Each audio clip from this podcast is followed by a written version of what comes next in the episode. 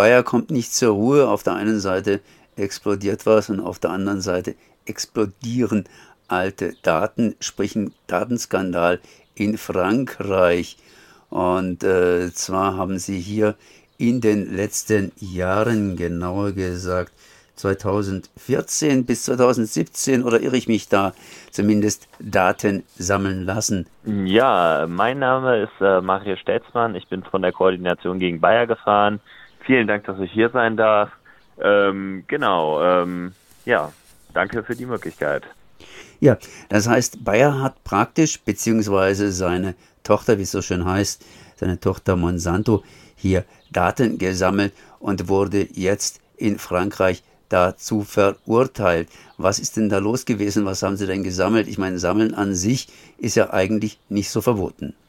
Ja, äh, was passiert ist, ist, dass die PR-Agentur Fleischmann Hillard für die Bayer-Tochter Monsanto ein ausführliches Lagebild über das politische Frankreich erstellt hat. Also die haben ein umfangreiches Dossier angelegt. Ähm, das enthielt die Namen von 200 Journalistinnen, Politikerinnen, Verbands- und NGO-Vertreterinnen sowie Wissenschaftlerinnen mitsamt Kontaktdaten und Hobbys. Ähm, das hat die Agentur äh, angelegt für Monsanto. Da drin sind minutiös ähm, Haltungen verzeichnet, die die Betreffenden hatten zu Themen wie Landwirtschaft, Ernährung, Umwelt, Gentechnik, Gesundheit und Pestizide. Ähm, die Glaubwürdigkeit der Person ist erhoben worden, ihr Einfluss, ihre Haltung zu Monsanto, ähm, das ist alles da vermerkt und auch bewertet. Ja, also Fleischmann hat das mit Noten von 0 bis 5 äh, versehen und ähm, diese detaillierten Profile sollten dazu dienen, äh, Vertrauen zu Monsanto aufzubauen. Also es sollte ähm, der Konzern wollte seine politischen Gegner genauer kennen, um da präziser zu äh, agieren zu können. Und ähm, der, der, der Unterschied ähm, zwischen rechtmäßiger und unrechtmäßiger Teil der, der Datensammlung ist, dass äh, Fleischmann Hillett sozusagen die öffentliche zugängliche Sphäre ähm, einzusehen und zu überwachen und äh, eine weitere Agentur Publicis hat Auskünfte und Informationen äh, gesammelt, die nicht öffentlich zugänglich sind. Also so heißt es in internen äh, Memos äh, aus der Konzernkommunikation. Das heißt, und das heißt äh, mit anderen Worten, die sind irgendwie mit illegalen Methoden vorgegangen. Was heißt denn das konkret? Telefone abhören, beziehungsweise ähm, was bedeutet das? Über die spezifischen Methoden, äh, die die angewendet haben, ähm, haben wir als Koordination äh, keine Erkenntnisse. Fakt ist, dass da Daten dabei sind, äh, die privat, privat waren, die die Personen nicht öffentlich mitgeteilt haben. Das heißt, Monsanto hätte durchaus das, was öffentlich über Facebook oder sonst was verkündet wird, sammeln dürfen. Ja, was man in der Öffentlichkeit, was man in der Öffentlichkeit äh, preisgibt, das ist in der Öffentlichkeit.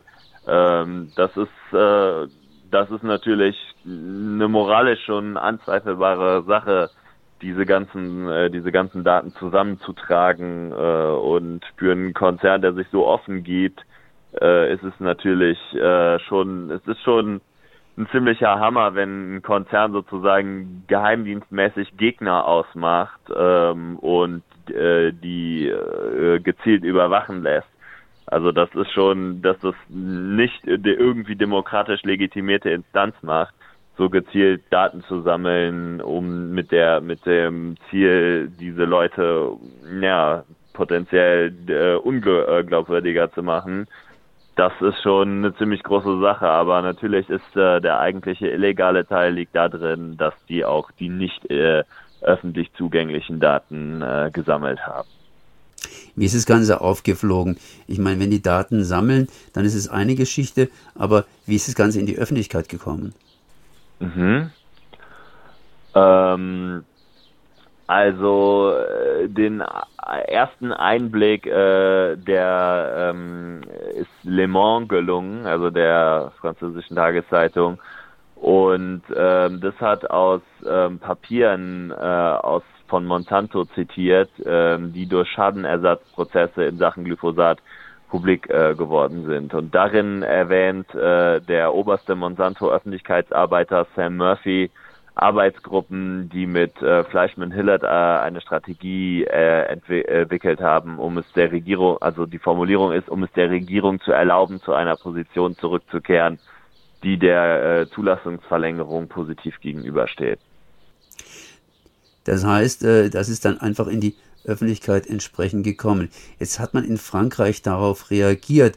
Allerdings, Frankreich war ja nicht das einzige Betätigungsfeld, sondern wir haben hier sicherlich mehrere europäische Staaten. Insgesamt wurden ja Journalisten aus zehn Ländern und weitere Personen hier entsprechend gesammelt.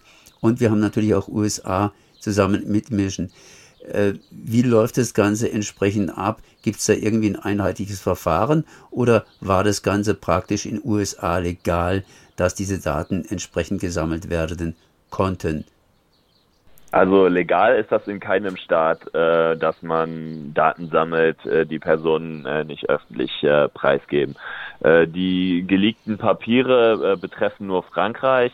Fleischmann Hillett operiert allerdings auch in Deutschland, Italien, den Niederlanden, Polen, Spanien und Großbritannien. Das hat Bayer mittlerweile eingeräumt. Ähm, in Deutschland ist eine Liste mit 300 Namen zusammen getragen worden. Die CBG hat sich auch nach dem Bekanntwerden des Bespitzelungsskandals äh, die nordrhein-westfälische Landesbeauftragte für Datenschutz und Informationsfreiheit äh, gewandt. Die hat sich allerdings ähm, zufrieden gegeben mit den Antworten, die äh, Bayer ihr äh, nach einem Auskunftsersuchen erteilt hat und den Fall damit aus ähm, als erledigt betrachtet. Also die äh, Behörde vertritt die Auffassung, dass es sich bei Monsanto Aktivitäten um reines Media, Media Monitoring äh, ähm, ähm, handelt, aber ähm, es gibt natürlich äh, die Hinweise und die haben wir der Datenschutzbeauftragten auch äh, geliefert, dass da ähm, dass da auch äh, nicht öffentlich ähm, vorhandene Daten gesammelt worden sind. Also mit anderen Worten, die einzelnen Datenschutzbeauftragten, die handeln je nach Land ausgesprochen unterschiedlich und Frankreich scheint da irgendwie ein bisschen strenger zu sein. Bin ich da auf der richtigen Spur?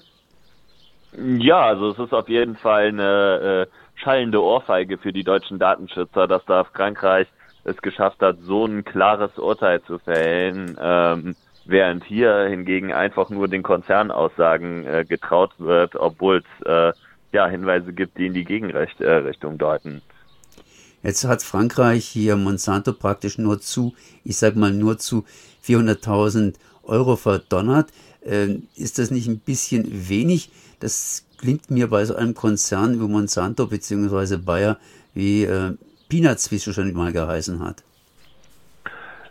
Tja, also die urteilen da natürlich nach der Gesetzeslage. Ähm, da kann ich äh, jetzt von meiner Position aus wenig zu sagen, ähm, aber ja, Fakt, ja, es ist schon so, dass das für äh, Bayer wahrscheinlich leicht zu verschmerzen ist. Also eine abschreckende Strafe, die den Konzern von solchen Praktiken abhält in der Zukunft, äh, die sieht anders aus. Ja. Das heißt, jetzt ist äh, praktisch Bayern in Frankreich abgehakt, sprich, die sind raus, die sind mit 400.000 äh, praktisch in Frankreich aus dem Schneider.